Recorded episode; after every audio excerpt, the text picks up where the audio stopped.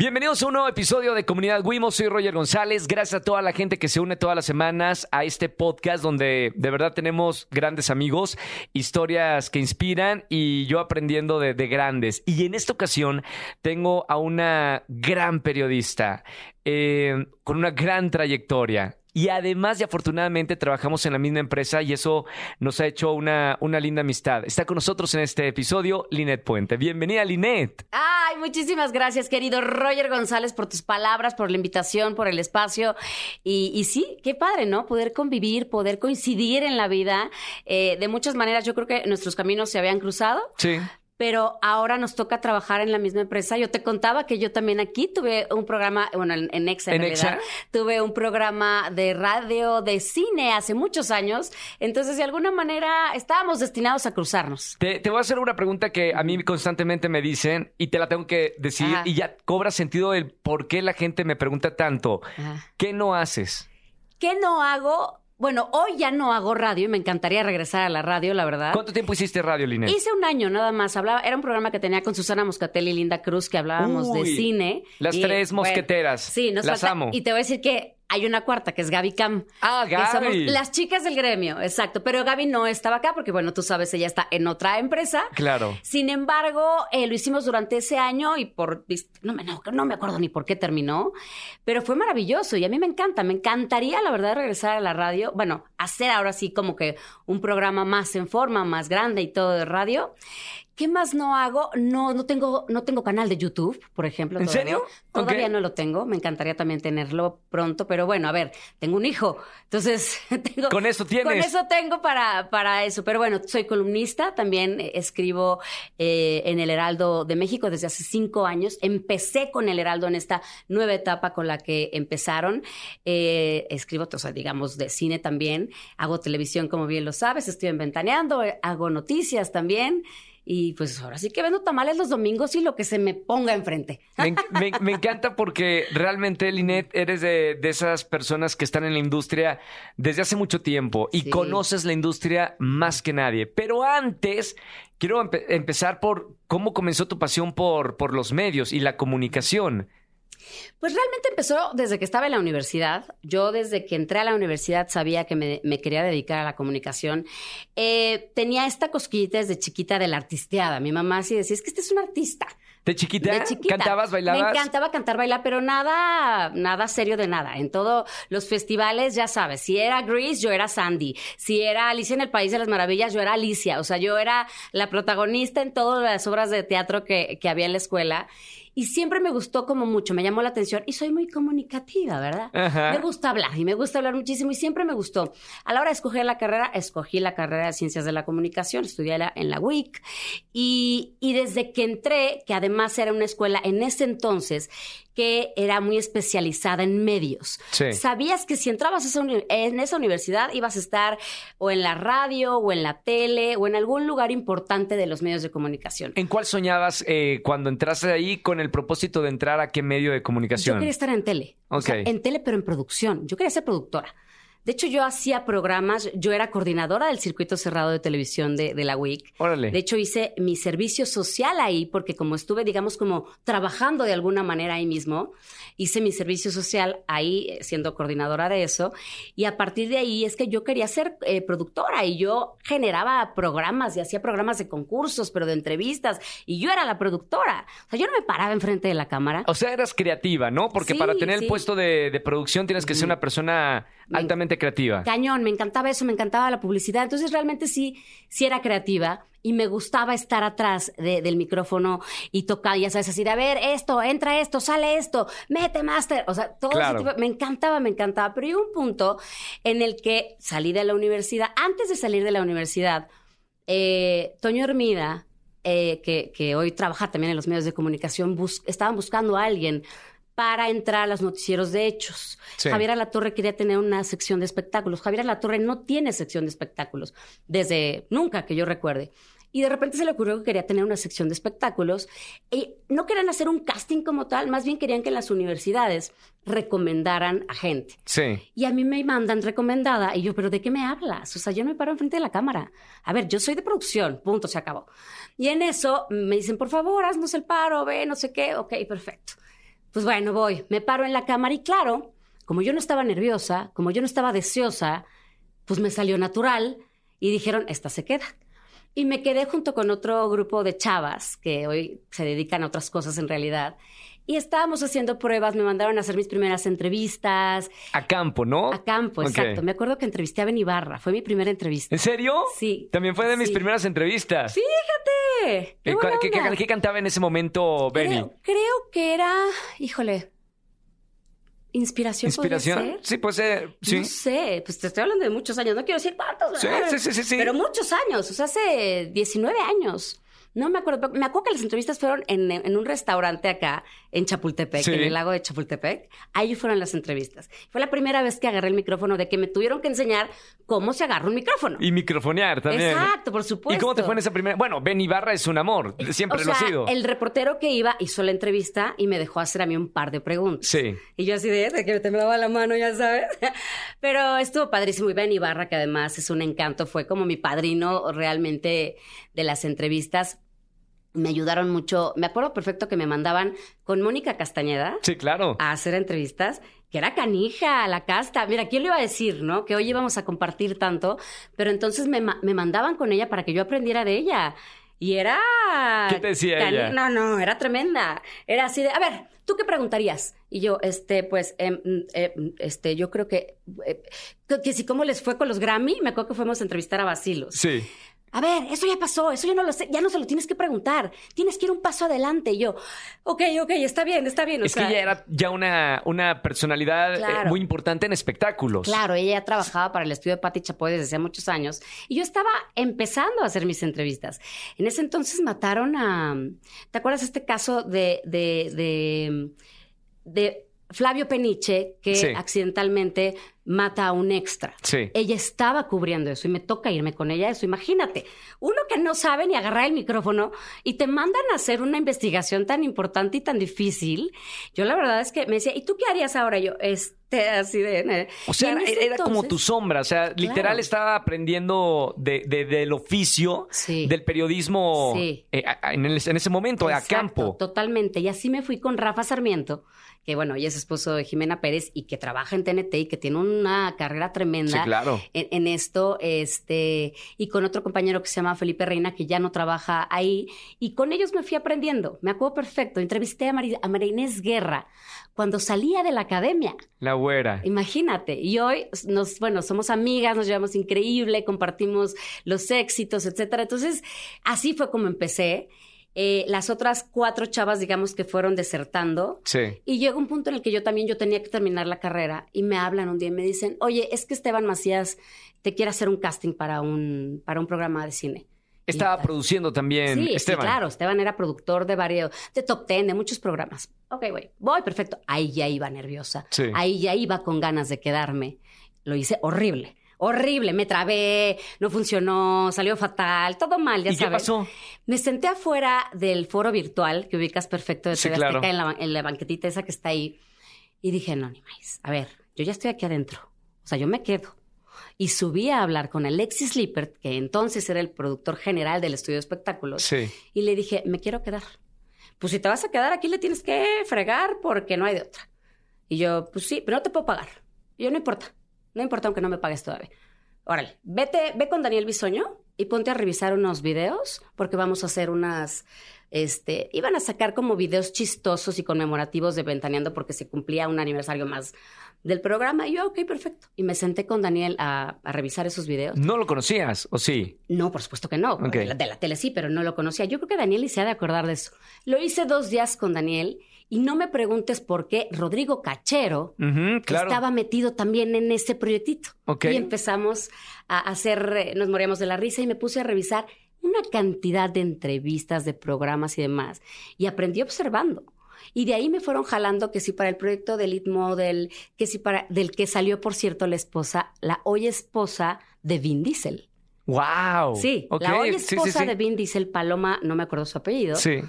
Salió de ese proyecto de TV Azteca de modelos. Yo la entrevistaba y así, O sea, tu, tu vida dentro de la televisión siempre ha sido en televisión azteca. siempre. Siempre ha sido tu casa. ¿Cuántos Toda años trabajando en televisión 19 azteca? años trabajando en TV Azteca. ¡Wow! Sí.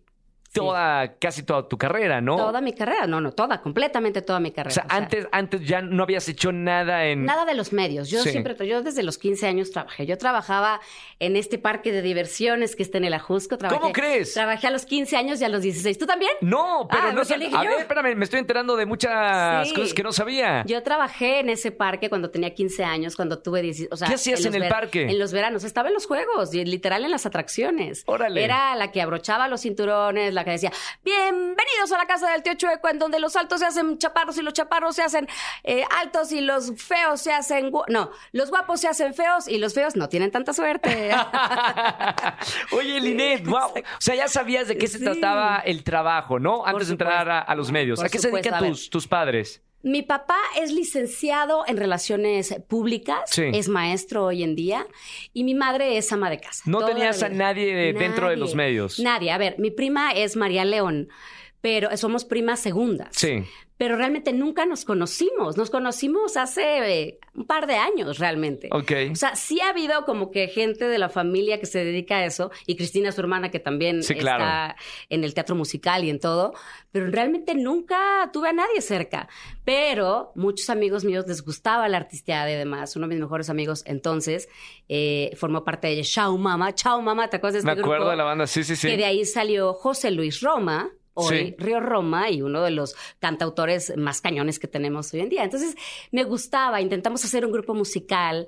La maestra Lula, que fue maestra de la academia, Claro. nos estaba dando clases, pero a mí mis papás me dijeron, no, no, no, a mí no me gusta eso. Bye, adiós. Y me sacaron, no quisieron que yo formara parte de un grupo musical. Esto a la par de que iba a empezar a hacer la preparatoria. Sí. Estabas muy chiquita. Estaba muy chiquita, entonces me dijeron, no, no, no. Entonces te digo, como que siempre estuvo el gusanito de la artisteada. Me gustaba cantar, bailar. Hoy si tú me pones a cantar, te lo juro que lloras. No me quieres escuchar cantar. Pero bueno, pues así fue. Y para, para poder, mi papá se quedó sin trabajo cuando yo estaba en la preparatoria. Y eso me estaba como quitando la posibilidad de estudiar en una universidad privada. Sí. Entonces me dijo, pues mira, yo te puedo conseguir una chamba en, en- en el gobierno y pues tú te pagas la carrera. Y yo, pues va. Entonces yo trabajaba en el Instituto Politécnico Nacional y ahí es en donde trabajaba en las tardes y en la mañana iba a la WIC y conseguí que me becaran eh, académicamente y otras dos personas y yo, la nieta de González Camarena, Sí. el señor González Camarena, creador de la Televisión. televisión, a color A color. este, estaba también en la WIC y armamos un grupo de porristas, éramos tres porristas. Y de ahí se sumaron otras dos más. Para no hacerte el cuento largo, el equipo de porristas de la WIC se hizo tan grande que íbamos a competir a Estados Unidos, Órale. a Anaheim, California, Guau. como en Bring It On, Sí, sí, sí, como en la película competíamos. Y entonces le daba tantos triunfos a la escuela que lo metieron como deporte y logré beca deportiva también. Bien. Entonces, yo era una ñoña académica, deportiva, porque hacía por, o sea, hacía escuela en la mañana, de 2 a 4 hacía eh, porras, ¿no? Sí.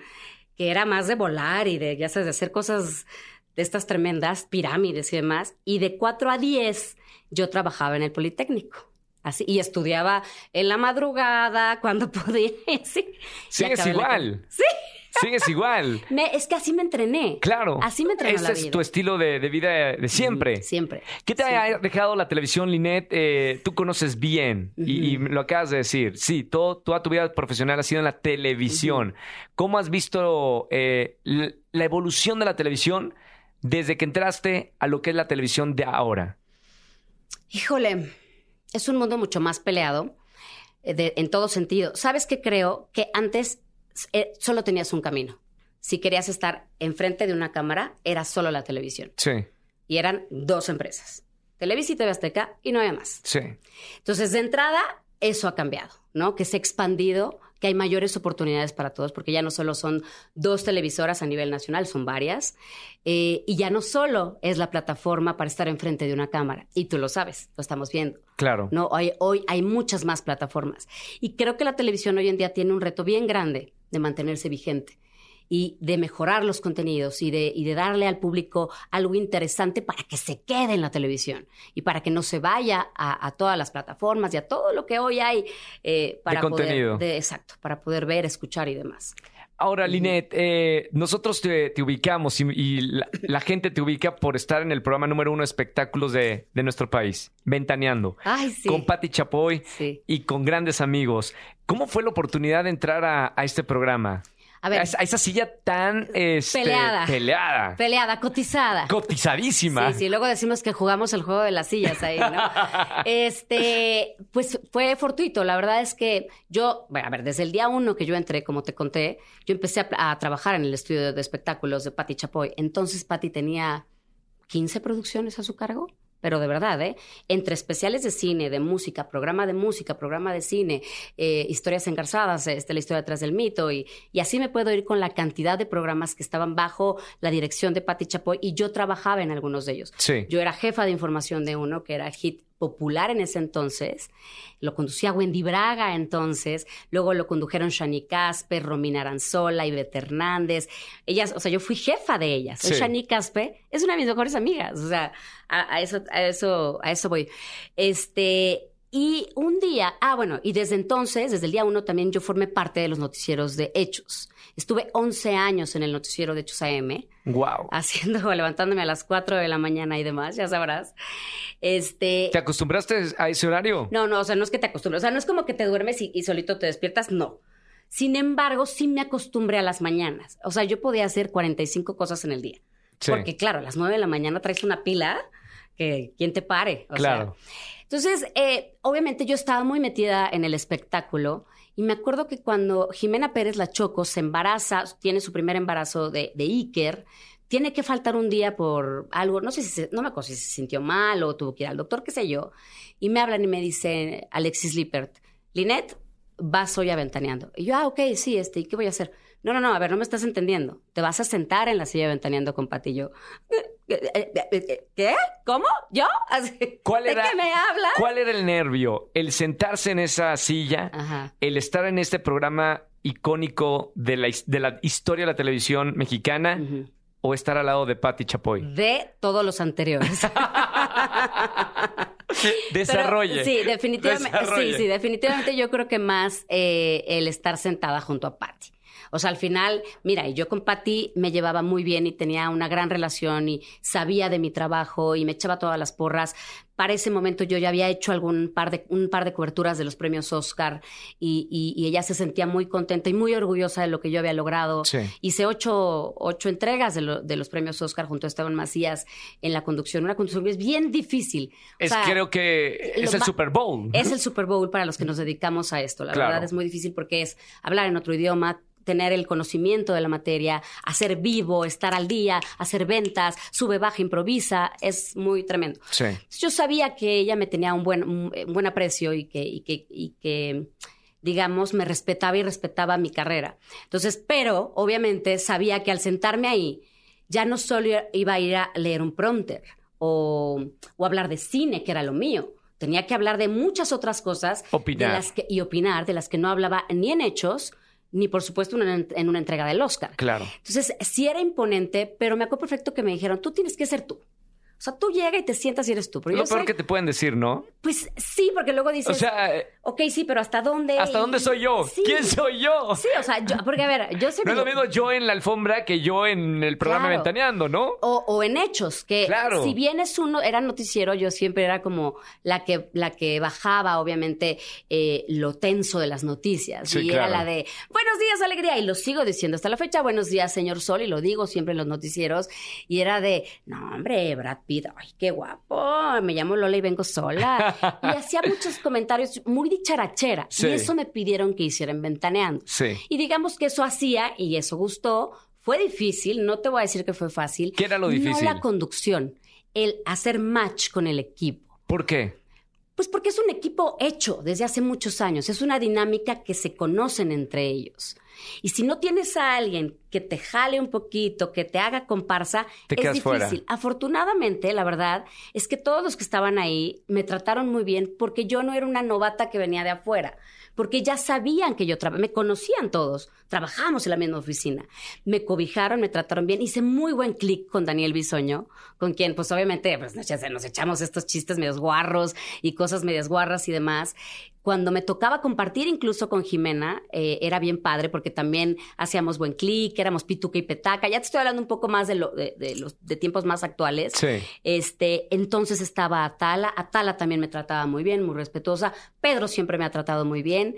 Y entonces eran ellos, sí. Y Ricardo Casares todavía estaba entonces. Hubo un momento que estuvo Richard, ¿no? Sí, sí, sí. Y todavía coincidí con Ricardo. Y ahí sí nos, de repente como que era con el que nos poníamos como, no, no, pero es que yo pienso, tú sabes cómo es Ricardo Lo conozco perfectamente. Exactamente. Entonces era como con el que... Lo amo. Ajá, discutíamos, pero era interesante, la verdad. Y bueno, pues así empezó mi historia inventaneando. Empecé como suplente eh, de cuando se fue Jimena.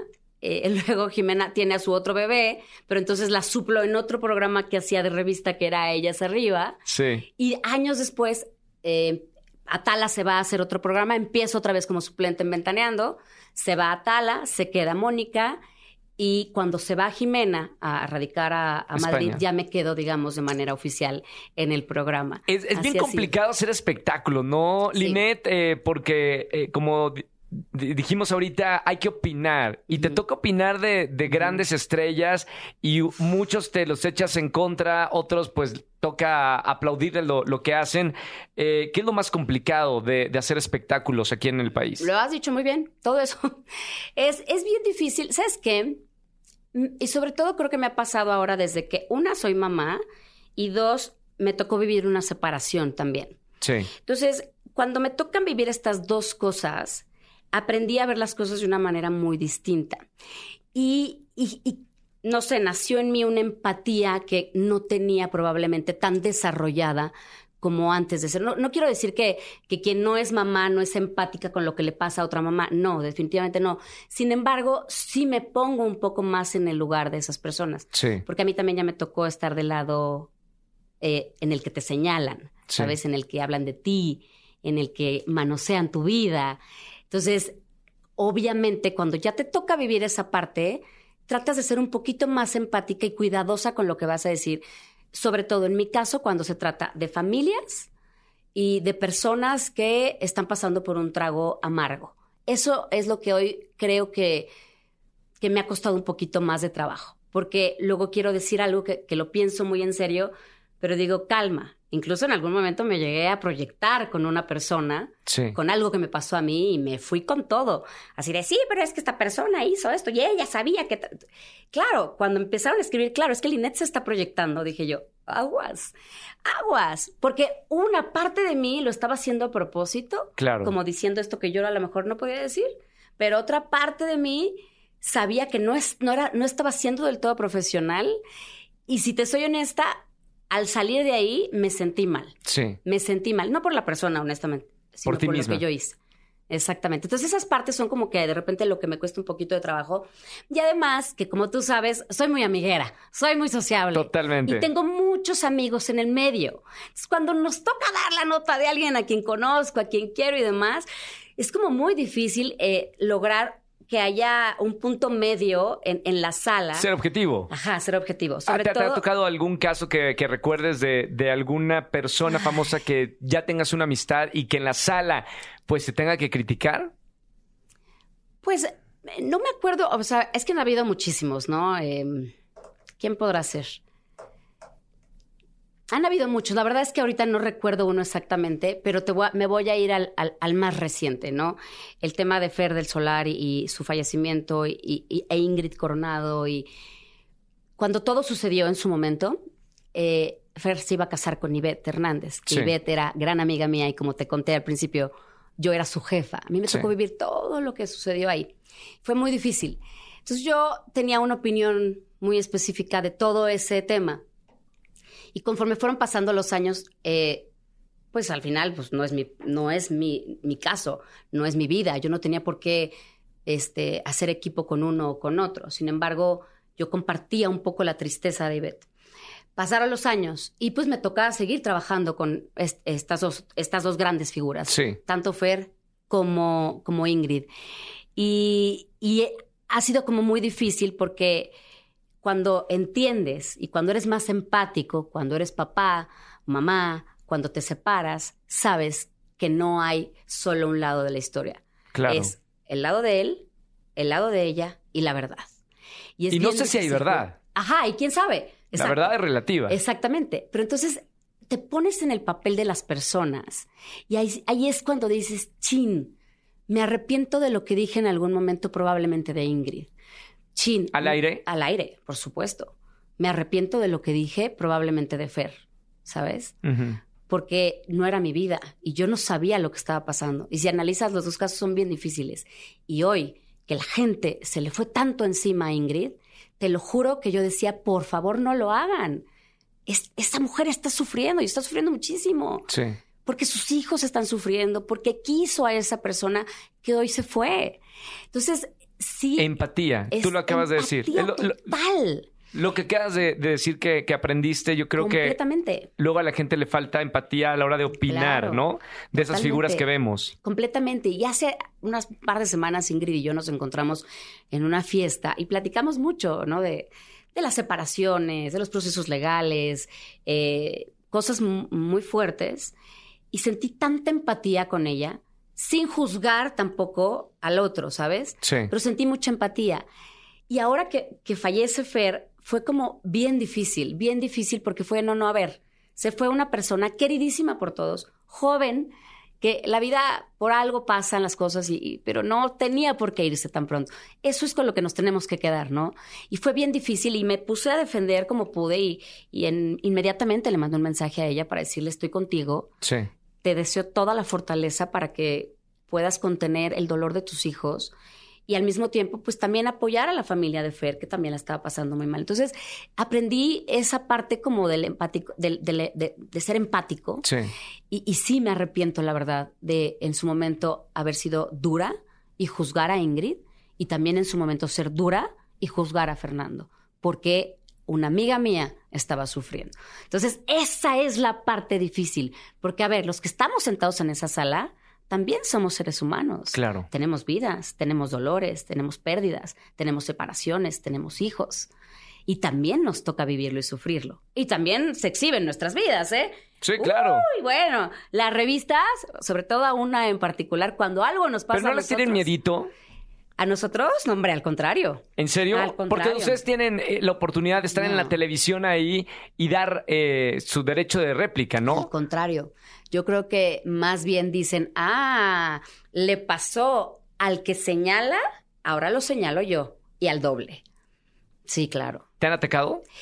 Mm, eh, Sí, sí, sí me han atacado, me han atacado, me han exhibido sobre todo muchísimo, muchísimo, sobre todo cuando atravesé por un momento complicado en mi vida, este, me exhibieron mucho, mucho, mucho, mucho, mucho. Y sí hay un momento en el que es, uy, qué fuerte que tu vida está ahí, ¿no? Este, ahora, vamos, yo tuve que abrir esa puerta en el programa, porque yo en el programa siempre ha- he abierto la puerta de mi vida. Sí. O sea, de estoy embarazada, va a ser niño, ya nació, casi casi metía las cámaras en, en la cesárea. O sea, ¿me explico? Claro. Entonces tenía que ser congruente y yo misma tenía que salir a dar la noticia. Y a partir de ahí, al abrir la puerta, cosa que yo tenía muy consciente, sabía que iba a haber especulaciones, cuestionamientos y demás. Pero nunca me imaginé, o sea, estar del otro lado completamente. Se siente feo. Se siente feo, se siente feo, se siente... Pero vamos, sí se siente feo, pero a eso me dedico. ¿Cómo se hace espectáculos, Linet? Eh, Yo viví mucho tiempo, 10 años en Argentina. La prensa es muy incisiva en los famosos. En México se vive de una forma, en España son muy amarillistas. y se- peores que acá. Bueno, ¿cómo ves el espectáculo aquí en, en México? ¿Cómo son? Comparado con Argentina y con España, Sí. somos una niña de pecho. somos niños de pecho. ¿De plano? Sí, no, no, en Argentina son duros también, son duros. Y en España creo también. ¿Tienen una Eh, línea? ¿Tienen un hasta aquí? ¿O, o- o quién dice hasta aquí? ¿O no se pasen de, de este punto? Te voy a hablar de, de Ventaneando y de Sí. Pati Chapoy. Sí hay una línea y sí ¿Cuál hay un línea? respeto. La línea sobre todo es si el famoso ya lo dijo y ya lo expresó o ya lo publicó, entonces vamos, vamos a indagar un poco más, vamos a buscarlo, vamos a buscar su, su parte de la historia.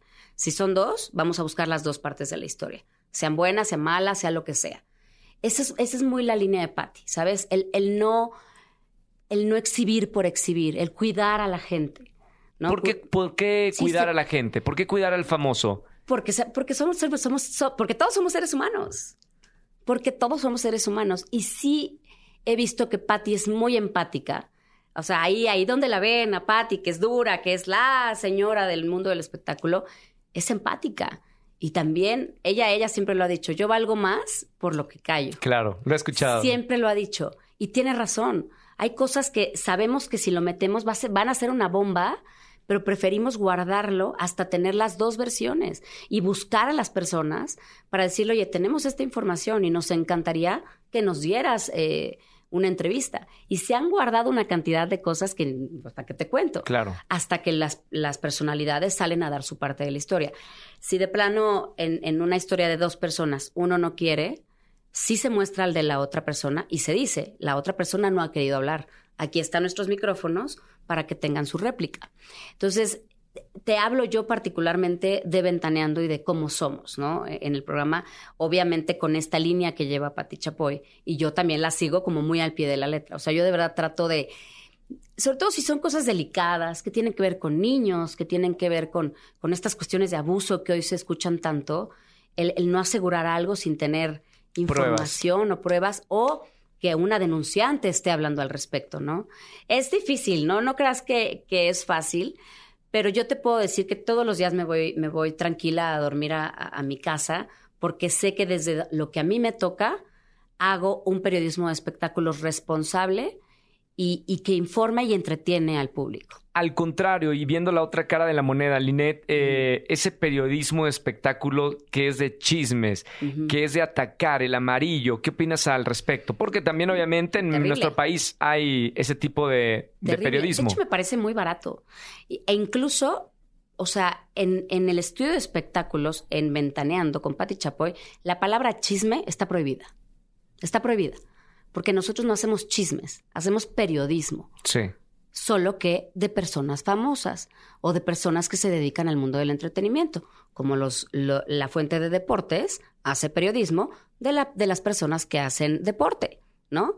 Como las de política de los que hacen política. Claro. O sea, es lo mismo. Por eso a mí no me gusta luego cuando nos dicen, ay, es que eres la reportera de chisme. No, no, Chuchu, no te equivoques. Soy, soy periodista, soy reportera de espectáculos y hago periodismo de espectáculos, que creo que es la gran diferencia con muchos otros programas o con muchos otros países que se van por el chisme burdo. Hay programas en YouTube que se encargan de hablar y destrozar las carreras, ¿no? También de, muchos artistas. Claro, y de dónde lo sacan, quién sabe, dónde lo comprobaron, quién sabe, dónde, me, dónde te muestran una entrevista, un, testigo de alguien que lo dijo, nunca hay. Esa es la verdad. Y yo por eso me siento contenta de estar eh, con Patti, porque se hace un periodismo de espectáculo serio. Claro, siempre está la broma, siempre está la mofa, ¿no? Y dentro, dentro de todo, sí, a veces nos pasamos un poquito de la raya, ¿no? Eh, sobre todo Daniel, Bisoño.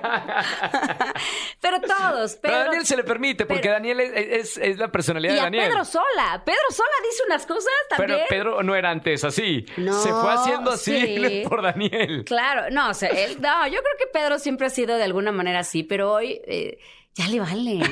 O sea, hoy dice. ¿Por qué le vale? ¿Por qué dice, por qué cambió? Yo, yo siento, sé si porque se volvió más viral y, como que regresó una confianza en él tremenda. Sí. Entonces le vale. Y es Pedro Sola. Sabe que todo le van a perdonar. Es más, hay veces que dice cosas Pedro. Sí. Y dicen, es que ¿por qué Daniel Bisoño dijo eso? Dijo, dice Daniel, yo no fui, fue Pedro.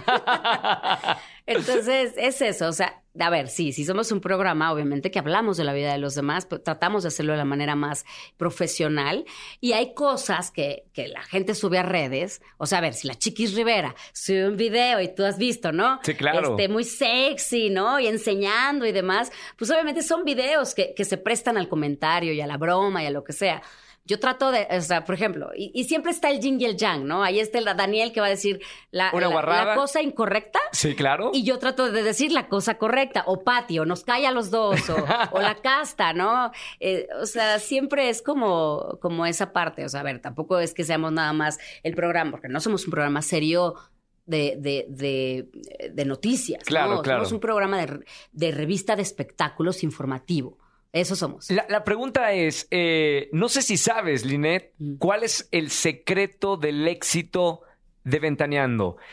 ¿Lleva cuántos años al aire? en televisión. 26. 26 años al aire, un programa de televisión, como ninguno en nuestro país, en la televisión mexicana.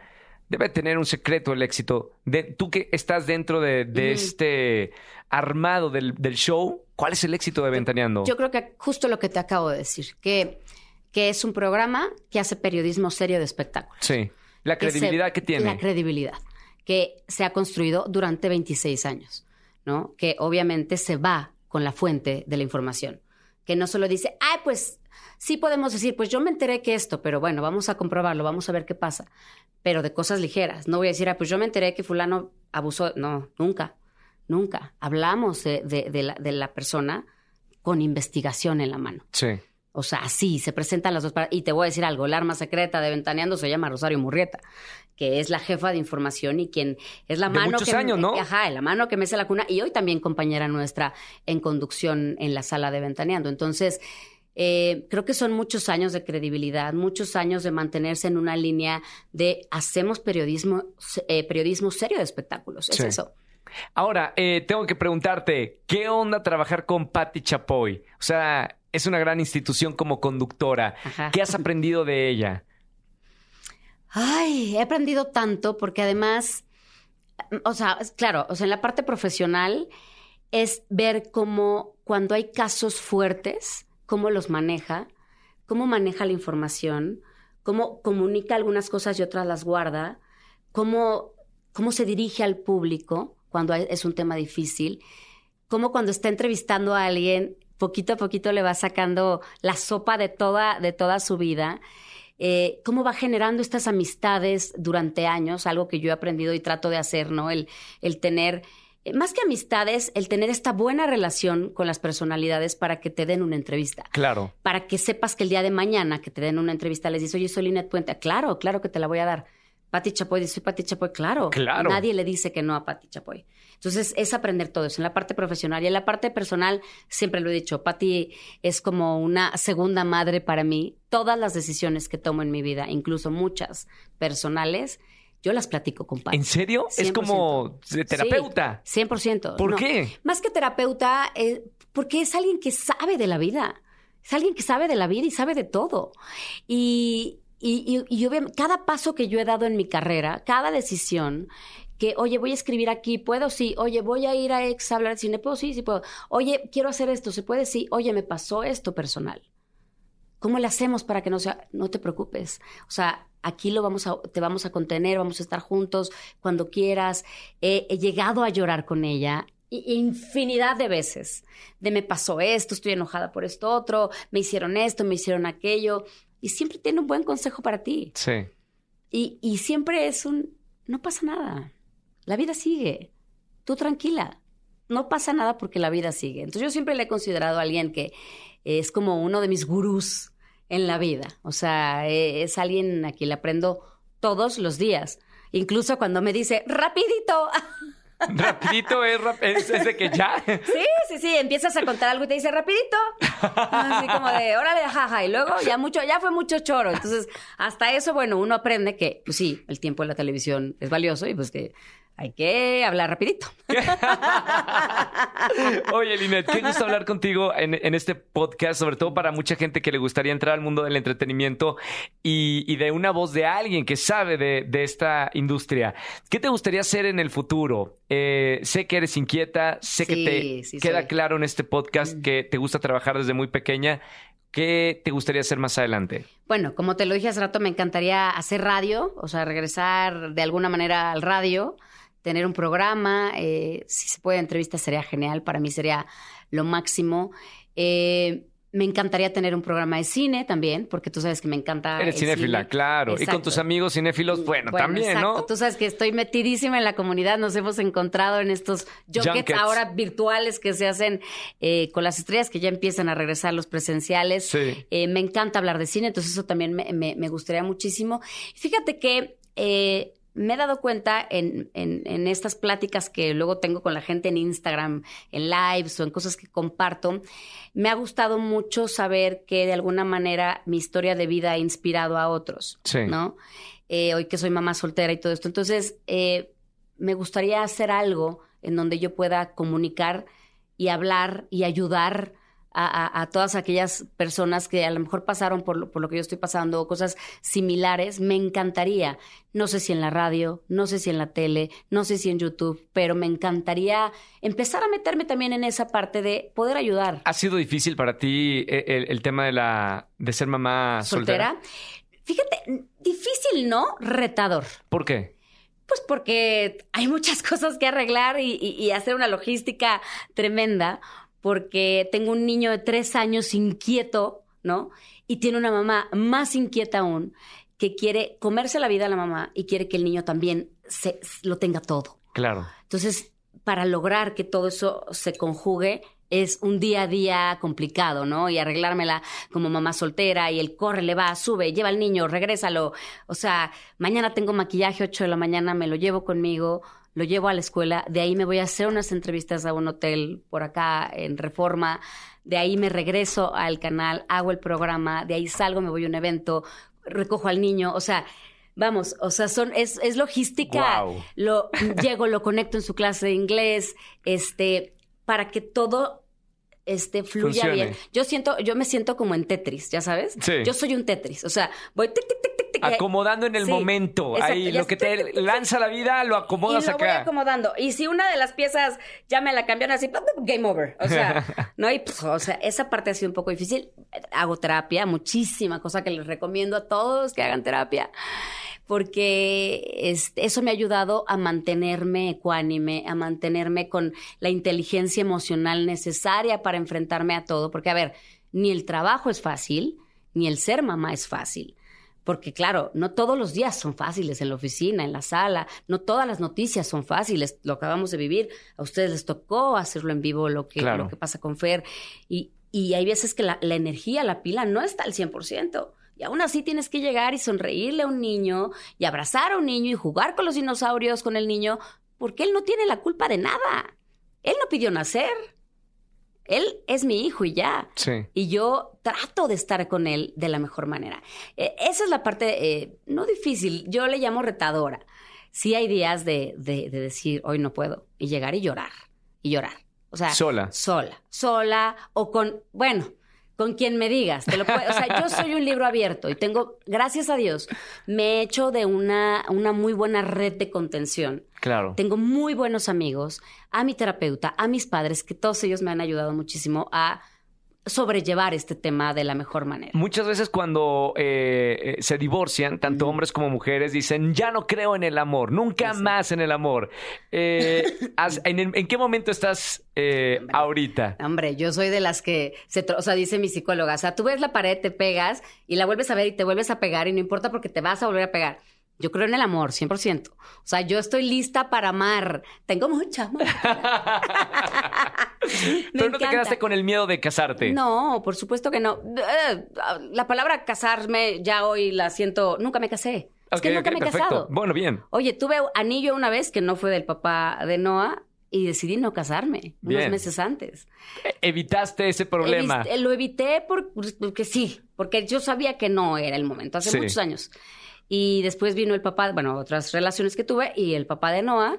Nunca me he casado. O sea, no estoy cerrada a decir que no, pero más bien estoy abierta al amor. O sea, sí estoy abierta y, y a ver, pues la vida es eso, ¿no? O sea, ni modo que digas, nunca más me voy a enamorar. ¿Por qué no? Se quedan con miedo luego. Yo no. Qué bien. No tengo miedo. Soy más cautelosa, eso sí. Sí soy más cautelosa y, y sí hoy en día yo no sé si porque por todo lo que viví la gente como que no se me acerca mucho. Así como que no, no he tenido tantos pretendientes. Pero, este, pero estoy abierta, estoy abierta al amor, querido Roger. Oye, Linet, eh, ya antes de, terminar este podcast, eh, me gustaría saber cuál crees que sea el futuro de, la industria del entretenimiento en general, la televisión, los medios. Bueno, ahora hay, como dices, y lo dijimos en este podcast, muchas formas de repartir contenido, muchas posibilidades. ¿Cuál crees que sea el futuro del entretenimiento? Ese, o sea, yo creo que la expansión, o sea, yo veo que se sigue expandiendo, expandiendo, expandiendo. Y yo creo que más que el futuro, el reto del mundo del entretenimiento es crear buenos contenidos para que la gente tenga de dónde escoger y para que si un día escoges escuchar un podcast o, ver una cierta serie o cierto programa en la tele abierta o en YouTube o donde sea, sea buen contenido. Sí. Porque creo que cada vez vamos a como personas, que, como, como consumidores, cada vez vamos a tener menos tiempo para, para ver contenido. Entonces yo más allá de pensar cuál es el futuro, porque me parece un poco difícil, yo pienso que más bien es un reto bien grande el que tiene la industria del entretenimiento hoy en día. Productores, eh, directores. Guionistas, creativos, o sea, que, que saquemos ideas, a ver de dónde para hacer cosas entretenidas para el público. Y, por ejemplo, nosotros que nos dedicamos a la televisión, que la televisión se siga reinventando. Claro. ¿No? Para que no sea no, no se despide el día de mañana. Eh, ¿Crees que se va a despedir la televisión? No, yo creo que yo creo que sigue teniendo un público bien cautivo y bien importante, bien importante. Las nuevas generaciones. Las nuevas generaciones creo que van a crecer un poco alejadas de la televisión. Eso es lo que yo creo. Ok. Sí, pero creo que todavía hay camino para la tele y hay que generar contenido para las nuevas generaciones en la tele para que la televisión siga vigente. Bueno, ahí estamos. Televisión Azteca ha apostado, eh, Sandra, eh, nuestra presidenta de contenido, a la televisión en vivo. Es algo que no te pueden dar las plataformas luego de, streaming, ¿no? Claro, claro, completamente. Y, también eh, es parte del éxito que me preguntabas hace rato de Ventaneando. Nunca, o sea, vamos, hay programas grabados por situaciones y demás, pero prácticamente es un programa que 26 años ha sido, ha sido en vivo. Sí. Y, damos las noticias en vivo. Y, sí, definitivamente creo que tiene que ser en vivo la televisión lo más que se pueda, para que entonces sí pueda competir con todo lo que está allá afuera. Linet, gracias por estar en Comunidad Wimo. Eh, te admiro muchísimo, te quiero muchísimo. no sé qué hay, pero desde hace muchos años tenemos esa, esa linda química y, que nos une. Eh, amigos en común, pasión por la televisión, somos igual de inquietos. Así que un placer hablar contigo y sobre todo para la gente que nos está escuchando y que se enamoren de, la industria del entretenimiento. Acá tenemos la voz de alguien que sabe de esta industria. Gracias. mi Roger, por invitarme. Yo también, no sé, eres alguien a quien admiro y, y nos topamos en los pasillos y decimos, ¿y ahora qué estás haciendo? ¿Ahora qué estás ensayando? ¿Ahora qué estás grabando? Y yo vengo con mi carriola, ¿no? Y llego pelo mojado, pero ya salí, ya salí toda arreglada con la carriola y tú ya estás haciendo otra cosa y creo que nos entendemos mucho porque somos inquietos y, queremos seguir haciendo y produciendo para la gente. Así es que bueno, pues eh, gracias por invitarme porque es importante que la gente conozca un poco más de lo que sucede en este bonito medio. Compartan este episodio con aquellos amantes de, la industria del entretenimiento, con aquellas mujeres que, que dicen que pueden hacer todo, sí lo pueden hacer. Acá tenemos enfrente a, una. Y se vale llorar. Se vale, es normal. Y qué bueno que lloren, hay que mostrar esos sentimientos, somos humanos. Gracias, Linet. Te quiero mucho y, hasta la próxima. Gracias, hasta la próxima. Chao.